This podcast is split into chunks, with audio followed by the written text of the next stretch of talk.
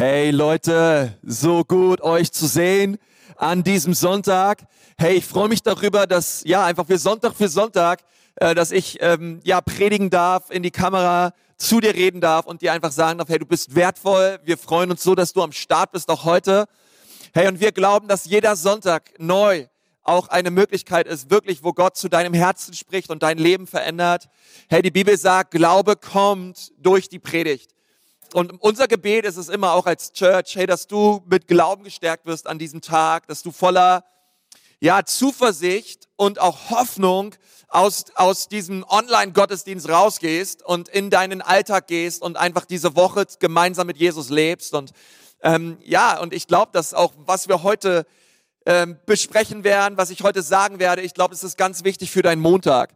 Ich predige es zwar an einem Sonntag, aber es ist für deinen Montag, es ist für dein Leben. Und ähm, das begeistert mich auch so an dieser Predigtserie, in der wir uns momentan befinden. Heute Jakobusbrief Teil 7, okay? Und ähm, das ist der letzte Teil dieser, dieser Serie. Ähm, einige denken sich jetzt, ja, endlich eine neue Serie. Ja, ähm, genug Jakobusbrief gelesen. Ähm, endlich nehmen wir mal ein anderes Buch durch oder schauen uns andere Themen an. Ähm, ich muss dir selber sagen, ich liebe den Jakobusbrief. Ich meine, es ist Gottes Wort, klar. Aber ich finde, Jakobus ist so ein cooler Typ. Ich finde ihn so ähm, stark. Ich möchte auch sagen, wieso, denn ich finde, Jakobus sagt einfach, wie es ist. Er ist unglaublich praktisch. Er ähm, nennt die Dinge beim Namen. Er zieht nicht groß Kreise und versucht um heißen Brei herumzureden, sondern er ist einfach, hey, er, er sagt einfach direkt, was Sache ist. Und das schätze ich so an ihm. Ja, das schätze ich auch so, Vielleicht kennst du auch so Leute, die so drauf sind. Ich meine, das kann auch verletzend sein, ja, klar. Aber ich merke bei ihm, es kommt, es, es ist Wahrheit in Liebe. Ja, es ist Wahrheit und Gnade. Und ähm, das, das fasziniert mich so an Jakobus. Und nächste Woche starten wir eine neue, eine neue Predigtserie über Emotionen. Ähm, drei Wochen lang werden wir darüber reden. Ich glaube, das wird richtig stark. Wie können wir auch in dieser Zeit mit unseren Emotionen, mit unserer Gefühlswelt umgehen? Wie ist Jesus mit seiner Gefühlswelt umgegangen? Und ähm, ja, und, und wie können wir uns da innerlich besser sortieren und wachsen in Jesus auch in dieser Zeit. Ich glaube, das wird eine ganz, ganz starke Serie. Lade da gerne Leute zu ein. Und wenn du jetzt deine Bibel dabei hast oder was zu schreiben oder das Handout dir runtergeladen hast, dann hol das mal raus. Schlag mal Jakobusbrief auf, Teil 5. Ähm, äh, Kapitel 5, Teil 7, Kapitel 5. Und, ähm, und dann wollen wir uns gemeinsam anschauen, was dort steht in den Versen 13 bis 18, ja, 13 bis 18, also fünf, sechs Verse, die wir uns heute anschauen wollen.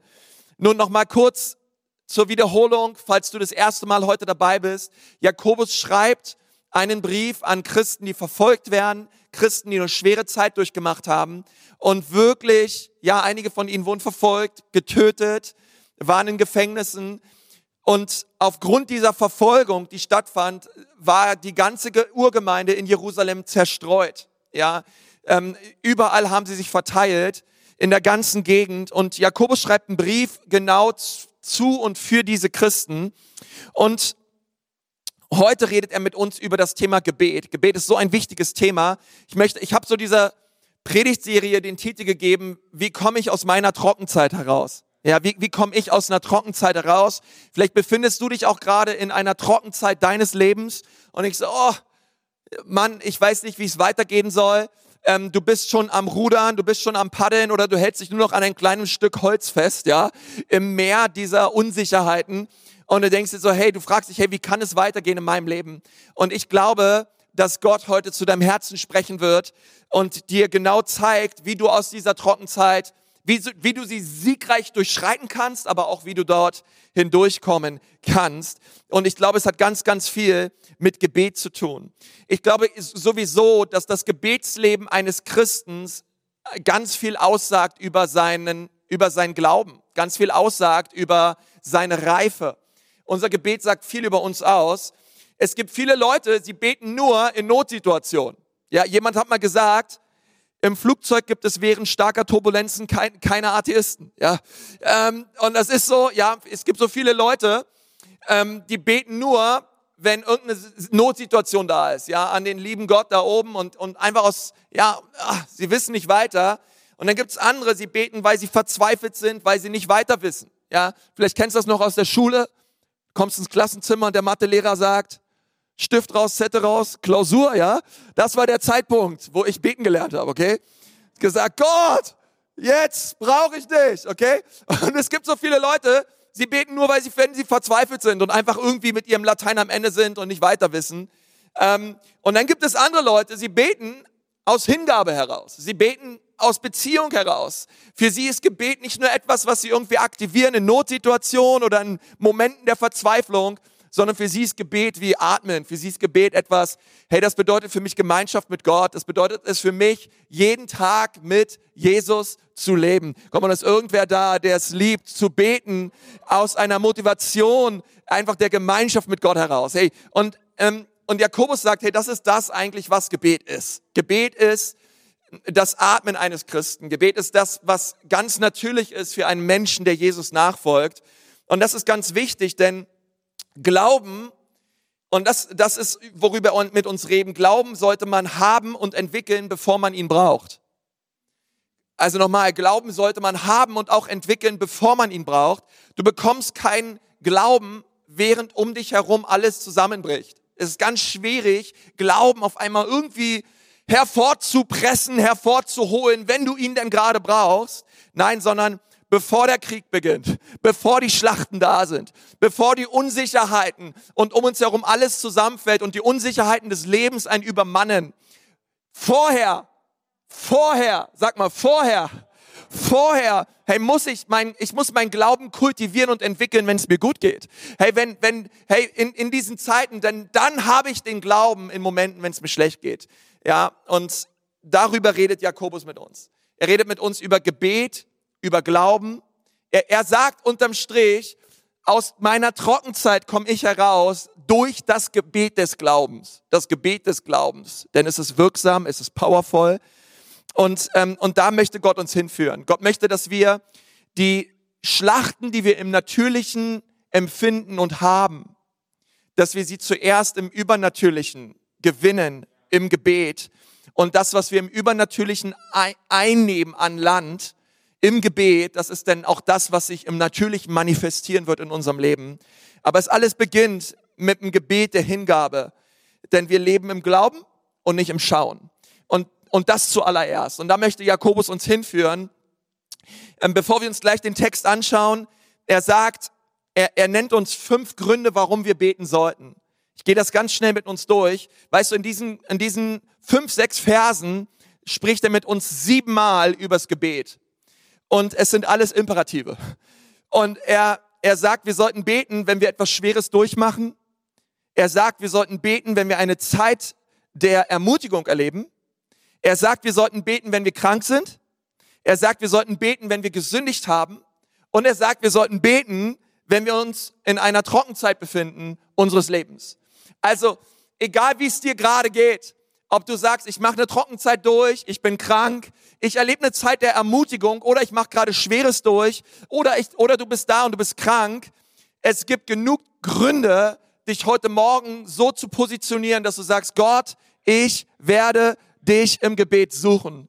Ähm, weil das ist der Schlüssel. Der Schlüssel ist, egal was du durchmachst im Leben, ähm, durch die Trockenzeit deines Lebens kommst du nur raus durch das Gebet. Nur durchs Gebet. Schau mal deinen Nachbarn an und sag mal, nur durchs Gebet. Nur durchs Gebet, okay? Und wenn du alleine guckst, dann sagst dir selber, ja, sagst deiner Seele, ähm, sagst deinem Wohnzimmer, keine Ahnung, ähm, irgendein Möbelstück in deinem, in deinem Haus muss es hören, nur durchs Gebet, okay?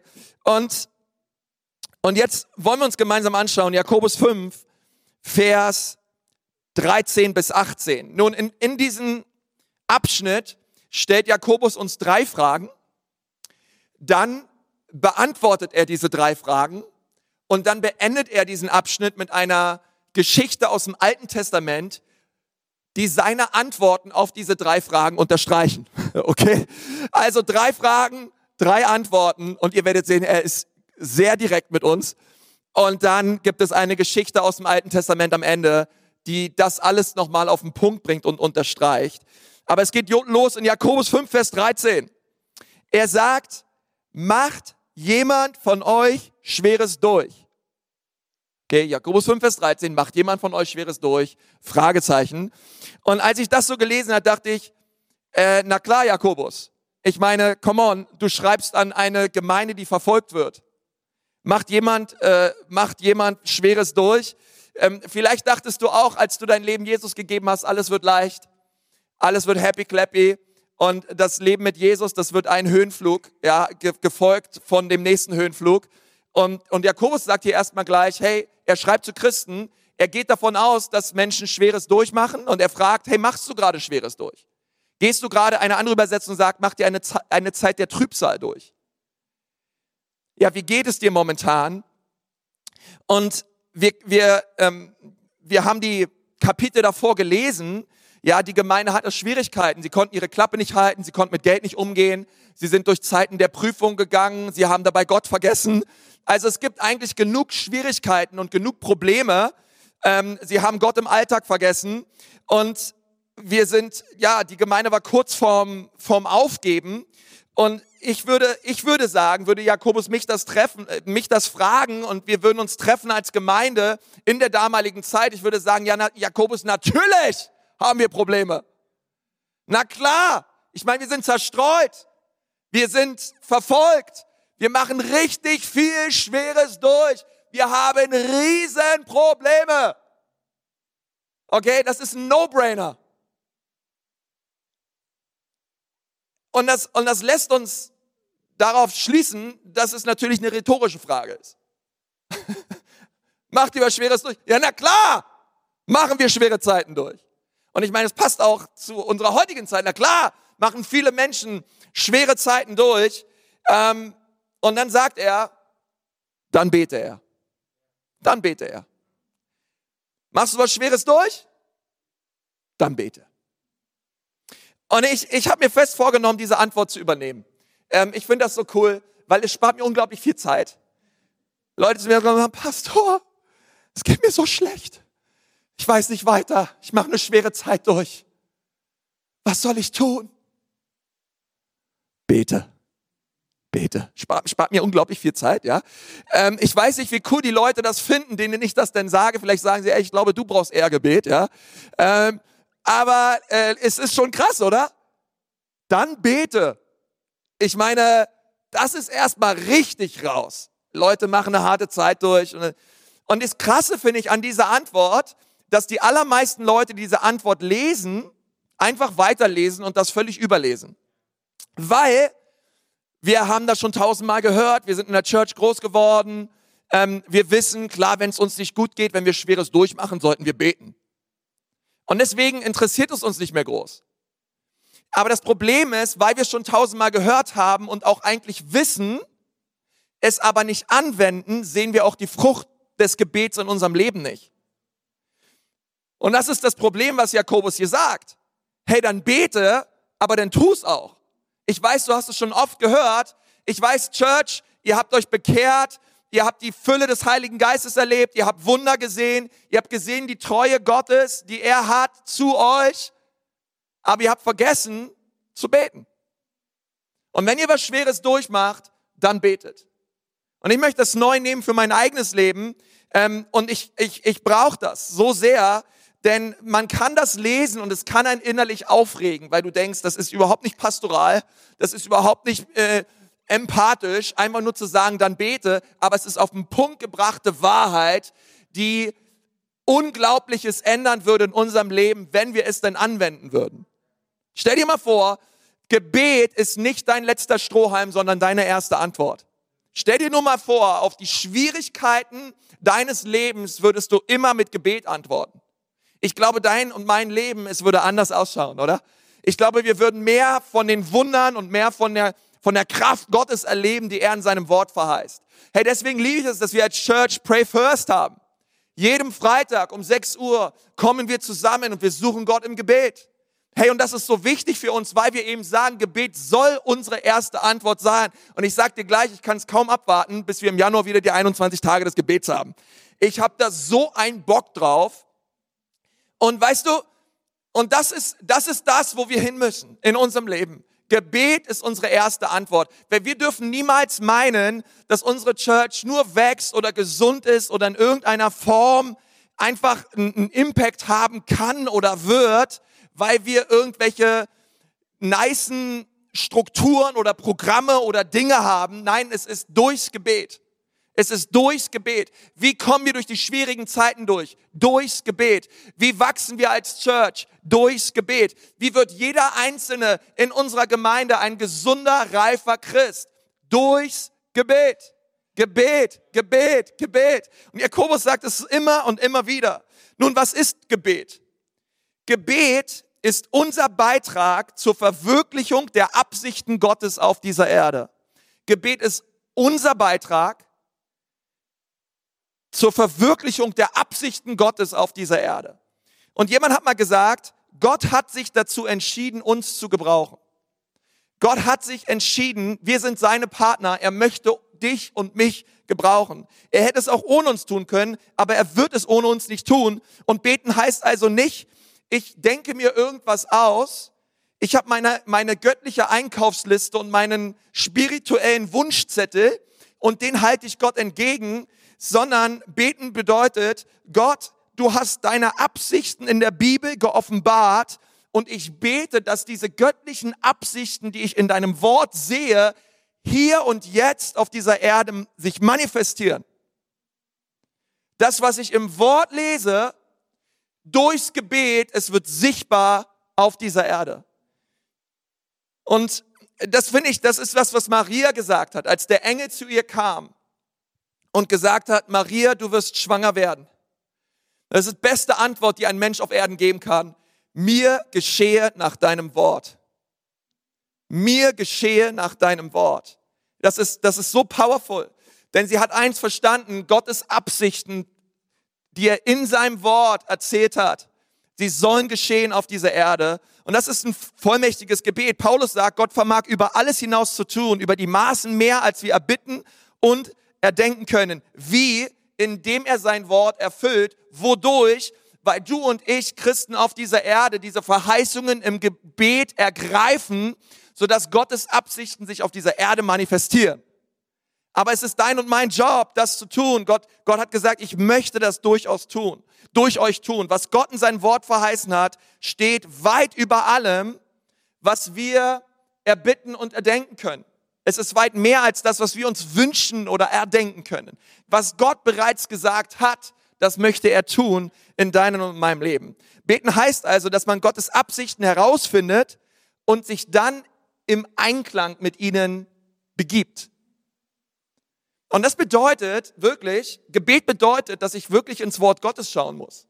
Es bedeutet wirklich zu, herauszufinden, was sagt Gott in seinem Wort über diese Situation.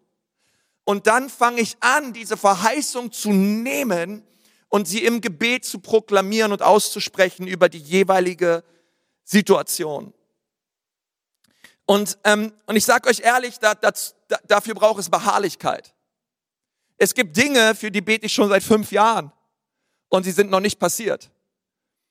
Ähm, und es gibt Dinge, für die bete ich noch länger, aber vielleicht gibt, bist, schaust du auch und, und, und du sagst, hey, es gibt schon seit 20 Jahren bete ich für diese eine Sache.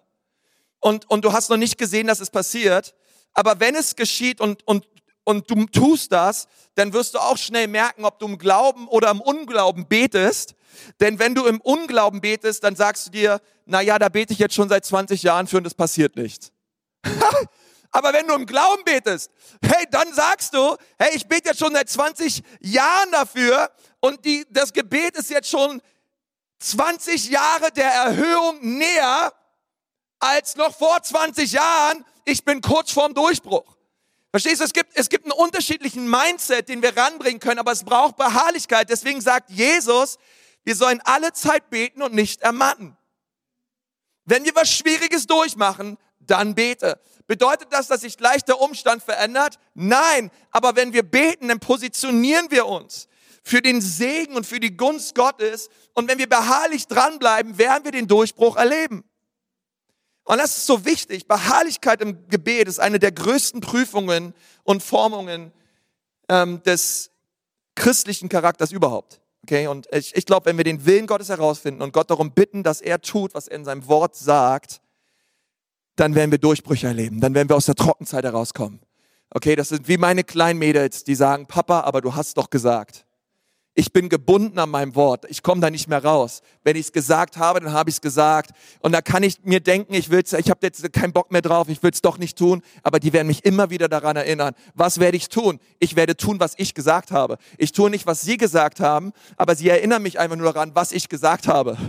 Und, und, und das ist unser Gebet. Gott, Gott hat sich dazu entschieden, sich in Einklang, in Partnerschaft mit uns zu begeben und das zu tun, was er schon längst gesagt hat. Aber es braucht Menschen, die sagen, Gott, aber du hast gesagt, in diesem Umstand, Gott, komm und wirke. Macht jemand eine schwere Zeit durch.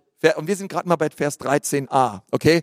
Er bete, okay? Und dann sagt er weiter, erlebt jemand eine Zeit der Ermutigung, dann singe er Loblieder. Okay, er singe Lobpreis.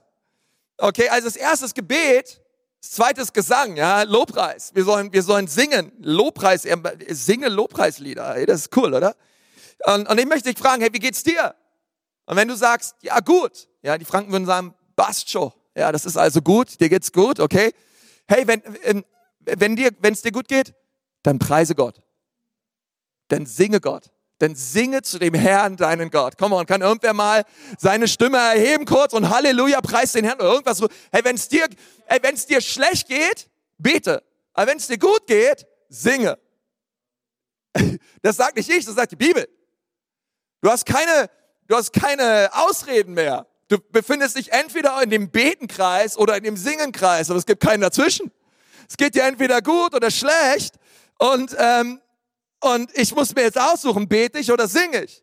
Oh, ich liebe es zu singen. Ich weiß, wie es dir geht, aber ich liebe es zu singen, Gott zu preisen. Ähm, weil ich möchte sagen, sing lieber heute, weil es wird ein Tag kommen, da geht es dir vielleicht nicht mehr so gut. Ähm, und wenn du es dann nicht gelernt hast zu singen, dann wirst du es auch nicht tun, wenn es dir schlecht geht. Deswegen jetzt in diesen Zeiten der Ermutigung, in den Zeiten, wo es dir gut geht, wo du sagst, passt schon, hey, dann lerne es, deinen Gott zu preisen und ihn zu erheben. Come on, ist irgendwer da, ja? Ich weiß, es ist leicht, Gott zu preisen, wenn es uns gut geht. Aber wie viel powervoller ist es auch, ihn zu preisen, ihn anzubeten, wenn es uns schlecht geht. Im Psalm 8 sagt David, aus dem Munde der jungen Kinder und Säuglinge hast du eine Macht zugerichtet um deiner Feinde willen, dass du vertilgest den Feind und den Rachgierigen. Diese Bibelstelle ist mir da gekommen. Das ist eine Parallelstelle, die habe ich in meinem, die habe ich in meinem Bibelprogramm gefunden zu Jakobus 5, Vers 13. Aus dem, und, und weißt du, das Coole ist, die Parallelstelle von der Römer 8, 3 Stelle ist, Jesus zitiert es in Matthäus 21, 16 und er ändert die Worte. Er ändert statt hast du Macht gegründet, nimmt er weg und sagt, hast du dir Lob bereitet. Also er nimmt, hast du Macht gegründet von David weg und macht aus dem, aus dem Mund der Kinder und Säuglinge hast du dir Lobpreis bereitet. Und ähm, also was war für Jesus die Macht, die festgegründete und bestimmte Macht und Stärke des Volkes? Es war Lobpreis. Die Macht und die Stärke des Volkes hat Jesus weggenommen und er hat Lobpreis eingesetzt. Das bedeutet, was ist die Macht und die Stärke des Volk, des neutestamentlichen Volkes Gottes? Es ist Lobpreis. Es ist unsere Kraft, es ist unsere Macht, es ist unsere Stärke. Und was bewirkt er? Was bewirkt der Lobpreis? Er bringt wen zum Schweigen? Den Feind und den Rachgierigen. Lobpreis bringt den Feind und den Rachgierigen zum Schweigen. Warum müssen wir Satan zum Schweigen bringen? Oh, komm on, seid ihr noch da? Warum müssen wir unseren geistlichen Feind zum Schweigen bringen? Weil er uns Tag und Nacht verurteilt, verdammt, weil er uns anklagt und, und, und, und vielleicht denkst du dir, hey, warum, warum unternimmt Gott nichts dagegen, dass der Teufel uns anklagt Tag und Nacht? Gott hat etwas unternommen. Gott hat uns etwas Powervolles als Volk Gottes in die Hand gelegt und er sagt dir, ich habe dir die Mittel in die Hand gegeben, um Satan Einheit zu gebieten. Wenn du es lernst, mich zu preisen, wenn du es lernst, mich zu erheben, bringst du dem Feind zum Schweigen. Komm on, ist irgendwer da? Ja, hey, wenn du es gelernt hast, dich zu positionieren in den Zeiten der Ermutigung, in den Zeiten, wo es dir gut geht, und du es gelernt hast, Gott zu preisen, bringst du den Feind zum Schweigen. Hey, und das ist ein kraftvolles Mittel. Und das ist so wichtig, dass wir es einsetzen. Hey, wenn du am Kämpfen bist mit Stimmen von Verdammnis und Anklage und der Feind immer wieder gegen dich ankommt. Er kommt mit Krankheit, er kommt mit Einschüchterung. Er sagt dir, dass du nichts bist und dass du nichts kannst.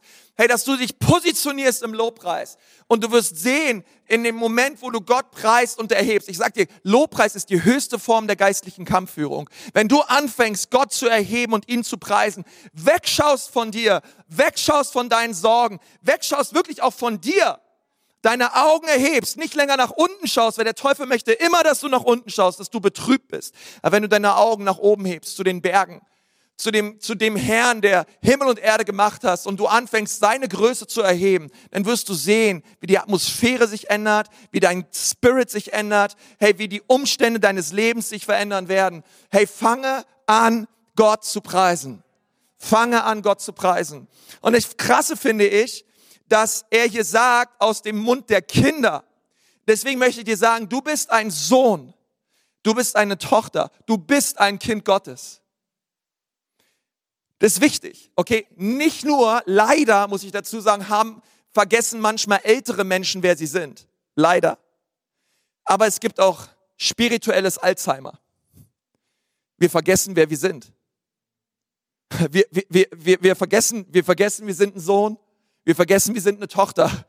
Und Gott möchte dich befreien vom spirituellen Alzheimer, wo du vergisst, wer du bist.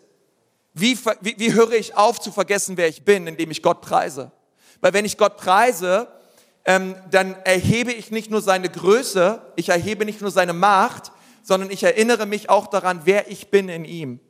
Wer, wer mein Stand ist in ihm, dass ich Autorität habe und dass die Worte, die ich sage, etwas un Unfassbares bewirken. Deine Worte haben Macht. Hey, wenn du Gott preist, dann preis ihn nicht in deinen Gedanken.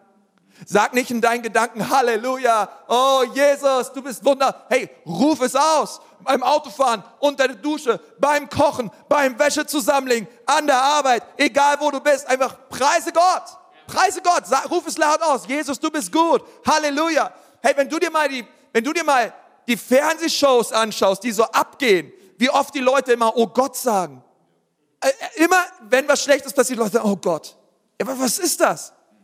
Die Bibel sagt, wenn, wenn wir, wir sollen Gott, wir sollen den Namen des Herrn nicht einfach in den Mund nehmen. Jakobus hat davor, in den Versen davor darüber geredet. Wie, wie wichtig ist für uns, dass wir Gottes Namen proklamieren und ausrufen, immer wieder ausrufen. Hey, und das hat eine Macht, Leute. Das, das verändert die Atmosphäre bei dir zu Hause, in deiner Familie. Ähm, und, und es ist eine powervolle, powervolle, powervolle Waffe in deiner Hand. Geht's dir schlecht? Bete. Geht's dir gut? Preise. Gebet, Gesang. Nur das, er macht weiter in Vers 14. Er stellt die dritte Frage. Also die erste Frage ist, macht jemand Schweres durch? Er bete. Zweite Frage ist, ist jemand guten Mutes? Er singe. Lobpreis, Halleluja. Oh, ich bin Gott so dankbar für unser Lobpreisteam, ey. Oh, Leute, ich weiß gar nicht, wie man da still sitzen bleiben kann auf seiner Couch. Ich habe dich genau gesehen. Hey, bei unserem Worship-Team, ey, da, da, da bewegt sich alles halt. Hand, Fuß, Hüfte, alles. Äh, Vers 14, jetzt sagt er weiter, ist jemand von euch krank? Und jetzt wird seine Antwort länger. Jetzt reden wir über das Thema Krankheit und da ist es jetzt nicht schnell gemacht mit einem Beter ja, oder dann tanze oder so, äh, sondern er sagt, und jetzt, und jetzt kommt was Längeres, dann bitte er die Ältesten der Gemeinde zu sich, damit sie für ihn beten, also Gebet ist wichtig, und ihn im Namen des Herrn mit Öl salben. Vers 15, ihr Gebet im Glauben gesprochen, also das Gebet des Glaubens, wird dem Kranken Rettung bringen. Der Herr wird ihn seine Hilfe erfahren lassen. Und wenn er gesündigt hat oder wenn er Sünden begangen hat, wird ihm vergeben werden. Er ist ganz schön powerful, oder? Was das Gebet des Glaubens alles bewirkt. Ähm, die Bibel sagt, es wird Heilung und Rettung bringen. Er wird Hilfe erleben und die Sünden werden ihm vergeben werden. Das ist ganz schön, das ich ganz schön stark. Ähm, ich habe das einfach mal, das ist nicht in euren Notizen, ich habe es einfach mal so genannt Gemeinschaft. Also was Jakobus in der ersten Frage bewirkt, ist Gebet, in der zweiten Frage bewirkt, ist Gesang und in der dritten Frage bewirkt, ist Gemeinschaft. Nun, Jakobus war voll der gute Pastor. Er war der Pastor der Urgemeinde. Und diese Gemeinde war zerstreut und sie wurde versucht.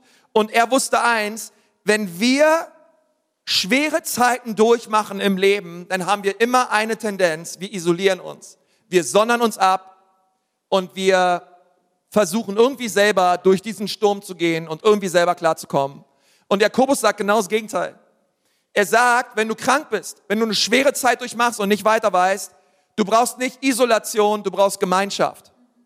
Du brauchst Leiter, du brauchst Leiterschaft, du brauchst Pastoren, du brauchst Älteste, du brauchst Kleingruppenleiter, du brauchst Menschen, die mit dir zusammen durch diese Zeit gehen. Du brauchst Leute aus deiner Kleingruppe. Und das ist ganz wichtig. Jakobus ist ganz, ganz wichtig zu sagen.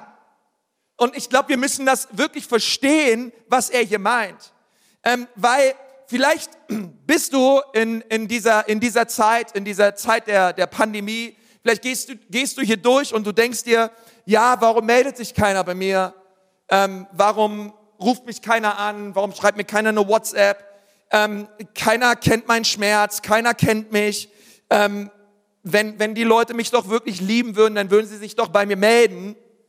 Mein, weiß man, manchmal, ja, mein Leiter mag mich nicht, der ruft mich nicht an. Komm on, haben wir noch da. Ja, kennst du solche Fragen? Jede, ich glaube, jeder macht mal solche Fragen durch im Leben.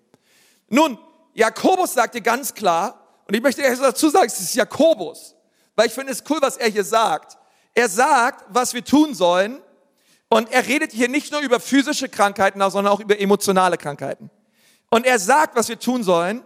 Wir sollen die Leiter der Gemeinde anrufen. Okay? Und das finde ich krass, dass er das sagt. Weil von wem geht die Initiative aus? Vom Kranken. Das ist mir total wichtig. Hey, ich bin voll, ich liebe unsere Pastoren. Weißt du, ich liebe die Leiter unserer Church. Und ich würde wirklich, ich, ich liebe ihr Herz. Hey, und, und wir, wir wollen Menschen lieben und uns um Menschen kümmern. Ich verstehe trotzdem, dass es Leute gibt, die fühlen sich vernachlässigt oder nicht umsorgt oder denken sich, oh, würde sich jemand bei mir melden. Hey, und ich möchte dir sagen, wenn du das denkst, hey, wir lieben dich, keiner hat etwas gegen dich, ähm, aber ich möchte dir den Ball zuspielen und sagen, melde dich. Okay? Die Initiative, lass es zu, dass sie von dir ausgeht, okay? Ähm, und, und lass es nicht zu, dass der Teufel kommt, genau mit diesen Gedanken. Keiner mag mich, keiner will mich, ich habe keinen Platz im Haus, ähm, alles, es dreht sich um jeden anderen, weil das sind alles Lügen. Okay? Und lass es nicht zu, dass diese Lüge dein Herz erfüllt, sondern ergreife den Hörer, ergreife die Initiative, ergreife dein, dein, dein Smartphone und schreib deinen Kleingruppenleiter. Oder wenn du keinen Kleingruppenleiter hast, dann schreib den Kleingruppenleiter im letzten Semester. Ja, keine Ahnung. Schreib irgendwem, okay? Schreib irgendwem, den du kennst und sag, hey, hier bin ich, es geht mir schlecht. Ähm, ich brauche Gebet. Herr, und ich möchte sagen, unsere Leiter, wir als Pastoren, hey, wir wollen uns gerne um dich kümmern, wir wollen gerne für dich beten, wir nehmen auch gerne mal Öl mit, okay? Und wir sind gern bereit, Leute zu salben, für sie zu beten und wirklich zu glauben, dass Krankheit geheilt wird durch das Gebet des Glaubens in Jesu Namen. Aber ich bin Jakobus dankbar, dass er sagt, die Verantwortung liegt nicht nur komplett bei der Leiterschaft. Ja, es ist unsere Aufgabe, um uns um Menschen zu kümmern, auf jeden Fall. Aber auch du auch bei dir liegt eine Verantwortung, dich zu melden und auf die Leiterschaft zuzugehen. Komm mal, das ist irgendwer. Ihr wisst, was ich meine, oder? Hey, komm mal. Ja. Und, ähm, und das ist so wichtig, weil Gemeinschaft, weil der Teufel will immer trennen. Er ist so leicht zu durchschauen. Er will, er will immer, dass Dinge gespalten werden. Er will immer Spaltung, er will immer Uneinheit. Ich weiß nicht, ob es dieses Wort gibt, aber er will immer einen Keil treiben, ja, zwischen Beziehungen und zwischen Gemeinschaften. Okay, deswegen trennt er Ehen. Deswegen spaltet er Familien. Deswegen macht er Gemeinden kaputt. Er ist so leicht zu durchschauen. Er will einfach nur Streit. Seine Taktik ist, dass Menschen sich streiten.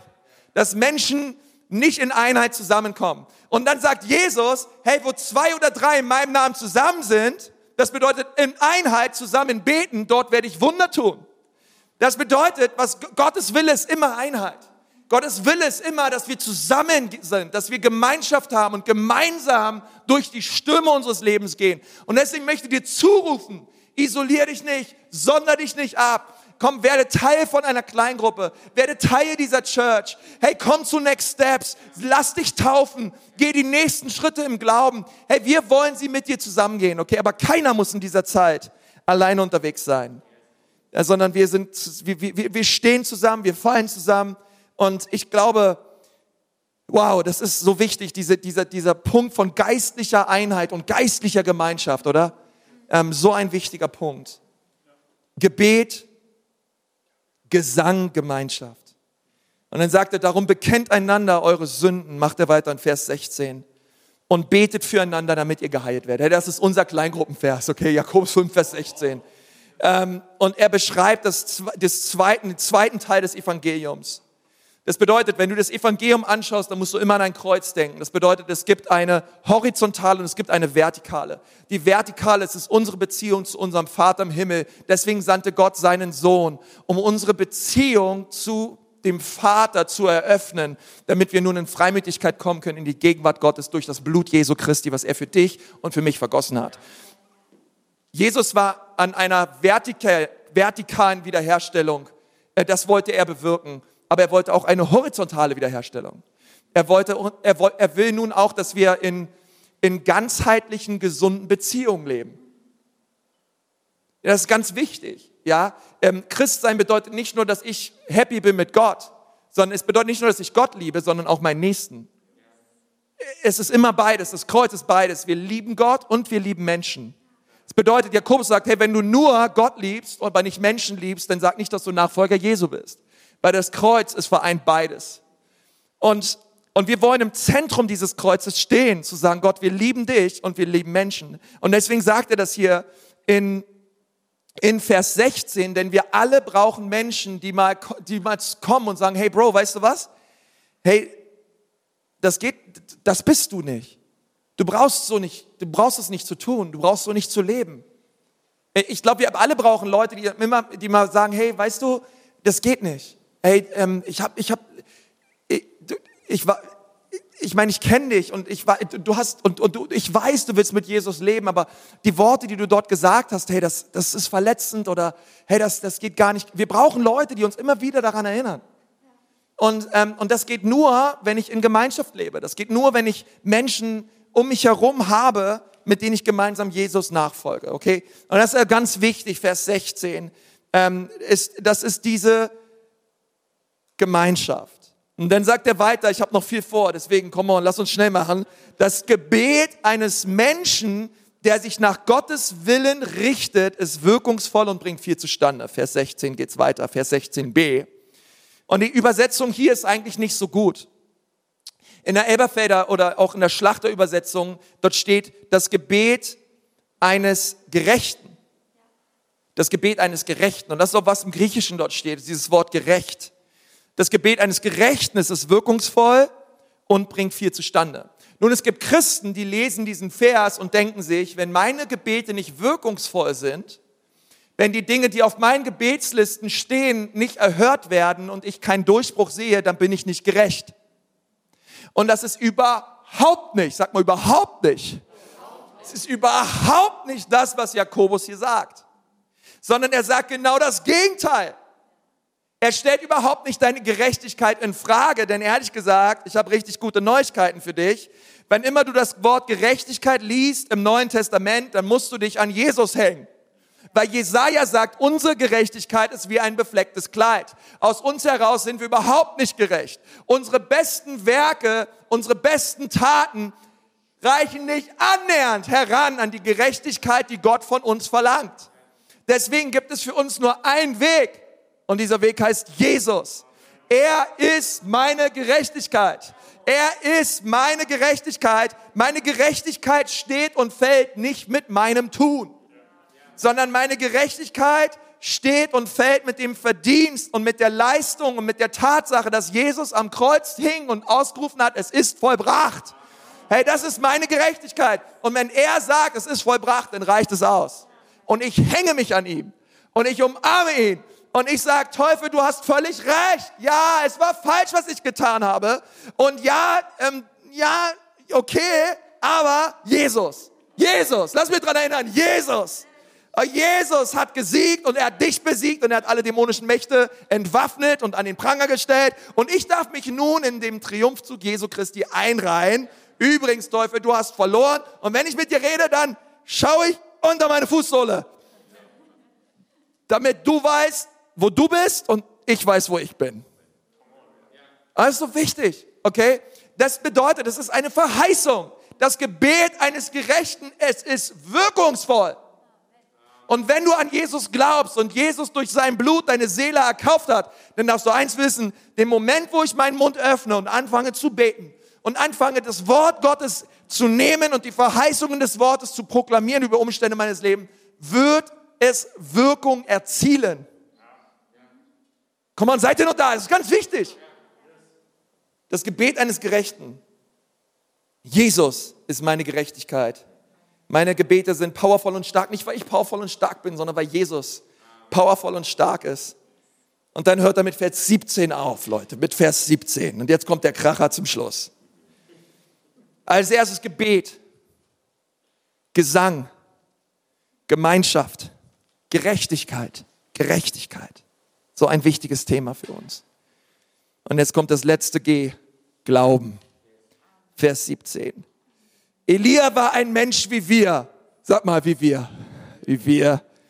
Und als er Gott im Gebet anflehte, es möge nicht regnen, fiel drei Jahre und sechs Monate lang kein, im ganzen Land kein Regen. Danach betete er erneut und diesmal ließ er, ließ der Himmel es regnen und das Land brachte wieder seine Früchte hervor. Nun, wir können diesen Vers lesen und das Alte Testament lesen und denken, oh, Salomo und David und Mose und oh, Elisa, die waren alle so krass drauf. Und Jakobus sagt, warte, warte, warte mal. Das waren Menschen wie du und ich. Wir vergessen das immer. Wir, wir, wir denken immer, das ist so, das sind so die Superheroes. Ja, lass mir das sagen, die lebten alle im alten Bund. Du bist eine neue Schöpfung.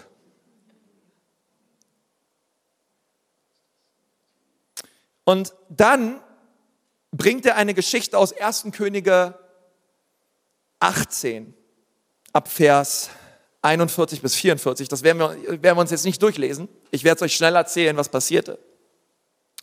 Nun, ähm, Gott hat zu, nach dreieinhalb Jahren zu Elia gesagt, ich will es wieder regnen lassen. Und, ähm, und er hat zu ihm gesagt, ähm, versammel, hol, geh zu Ahab und dann versammel die Baalspriester auf einem Berg und ich, ich möchte meine Macht und meine Stärke zeigen. Ich will es wieder regnen lassen und eine Erweckung schenken im Land. Elia geht hin zu Ahab und sagt zu Ahab, Ahab, ähm, deine Sünden schreien zum Himmel. Ähm, und du betest andere Götter an und Gott ist sauer darüber. Du stürzt mit deiner Frau Isabel das gesamte Volk Gottes in den Abgrund und, ähm, und du, und heute, heute ist der Tag der Entscheidung. Du musst dich entscheiden. Willst du den wahren Gott Israels anbeten, den Gott Abrahams, Isaaks und Jakobs? Oder willst du weiter deine Götter anbeten? Heute will ich dir zeigen, wer der wahre Gott ist. Und Elia ähm, ging auf einen Berg mit 850 Baalspriester und er hat zu ihnen gesagt, heute werden wir sehen, wer der wahre Gott ist. Der wahre Gott wird mit Feuer vom Himmel antworten. Und die 850 Priester haben gesagt, okay, wir werden anfangen zu beten. Und dann haben diese 850 Priester angefangen zu beten, dass Baal Feuer vom Himmel sendet. Und sie fingen an zu tanzen. Und sie fingen an zu beten. Und sie fingen an, sich selber zu kasteien. Wisst ihr, was Elia in dieser Zeit tat? Er saß an der Seite und hat sich über sie lustig gemacht. Er hat gesagt, hey Leute, ihr müsst euch mehr selbst kasteien, euch Dollar schlagen, ihr müsst mehr tanzen. Wahrscheinlich ist Baal gerade im Disneyland oder im Hansapark sich vergnügen, er hört euch nicht, ihr müsst lauter rufen. Richtig gut drauf, der Mann, okay? Er hat, macht sich einfach mal komplett über die ganze Gruppe da lustig, bis er irgendwann sagt, okay, der ganze Quatsch, der hört jetzt hier auf. Ja, jetzt geht ihr mal zur Seite hier, das ist ja nicht auszuhalten. Ähm, und die waren schon völlig fertig, die Jungs, ja. Stundenlang alles Mögliche versucht, natürlich fiel kein Feuer. Elia baute sich einen Altar er ließ zwölf Steine holen. Und das finde ich krass, weil Jakobus hört auf mit den zwölf Stämmen Israels und es fängt an mit den zwölf Stämmen Israels. Vielleicht könnt ihr euch dran erinnern, Jakobus 1, an die zwölf Stämme in der Diaspora. Und Leute, die, die Jakobus lesen, die verstehen, okay, wir sind gemeint.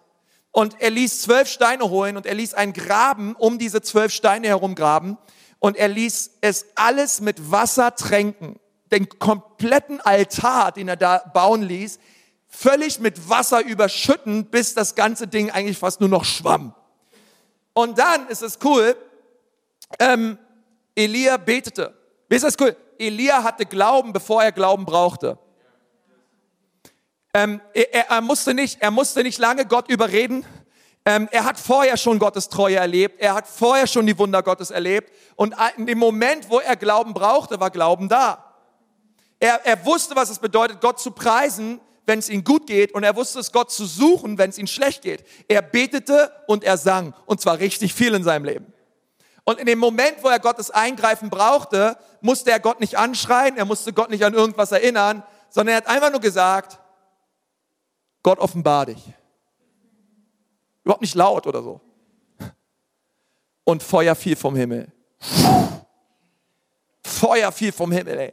Und verzehrte komplett einfach mal alles, was da war der komplette Altar und Feuer vom Himmel ist krass, oder? Ich meine, komm mal, Feuer vom Himmel. Ich weiß nicht, ob du schon mal Feuer vom Himmel gesehen hast, aber da kam richtig Feuer vom Himmel und, äh, und das finde ich cool, weil, hey, weißt du, wir glauben nicht an unseren Glauben, sondern wir glauben an das Objekt unseres Glaubens. Also das Objekt meines Glaubens ist unfassbar viel größer und viel stärker als mein Glaube das Objekt meines Glaubens verleiht meinem Glauben überhaupt erst Wirksamkeit.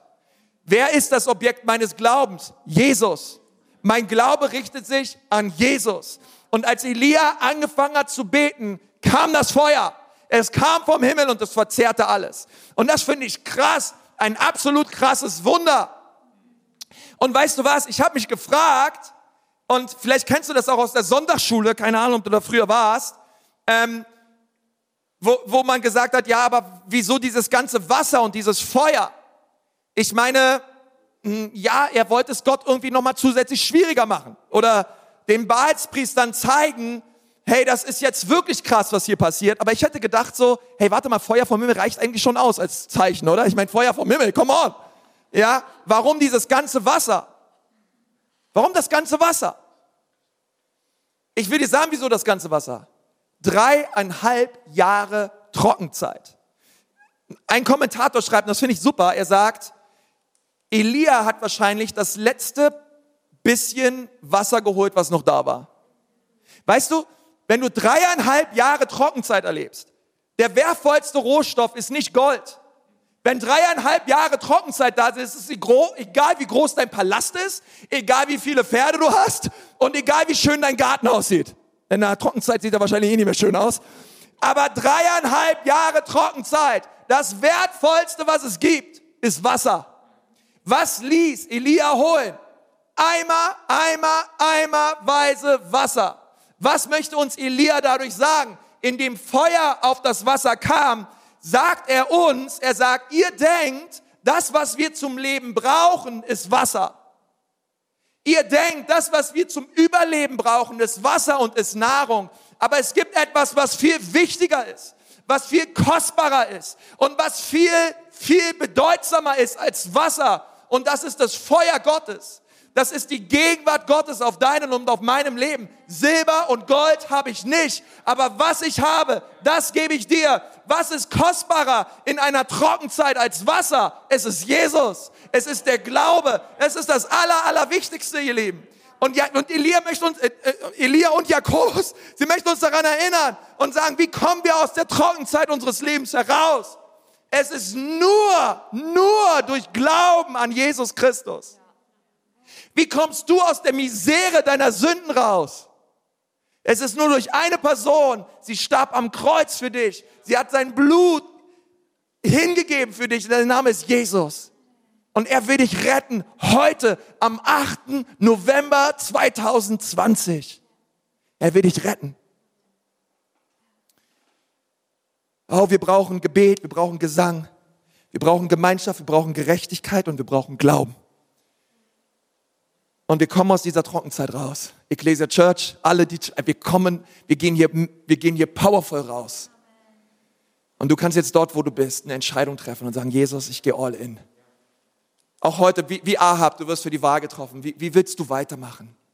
Willst du weiter dein Leben leben oder möchtest du dein Leben Jesus geben und ihm zum Herrn deines Lebens machen? Hey, gerade dort, wo du bist, vielleicht hilft es dir gerade, die Augen zuzumachen, um einfach, ja, dich, dich besser zu konzentrieren. Aber ich lade dich einfach, vielleicht magst du kurz die Augen schließen. Und ich, ich möchte dich einladen, wenn du innerlich spürst, diesen Schritt will ich jetzt, ich, ich will diesen Schritt auf Jesus zugehen. Ich möchte ihn meine Hand entgegenhalten und ihn bitten, dass er mich rettet. Dann kannst du das jetzt tun. Jesus liebt dich. Er möchte dir all deine Sünden vergeben und dir ewiges Leben schenken. Und der Herr deines Lebens werden. Und wenn du das gerne möchtest, du sagst, ja Pastor, das will ich heute, ich mache das fest. Hey, denn dort, wo du bist, bete einfach und sag, Jesus, bitte komm in mein Leben. Bitte vergib mir meine Sünden. Bitte mach mich neu. Ich will nicht mehr so weitermachen. Ich brauche dich.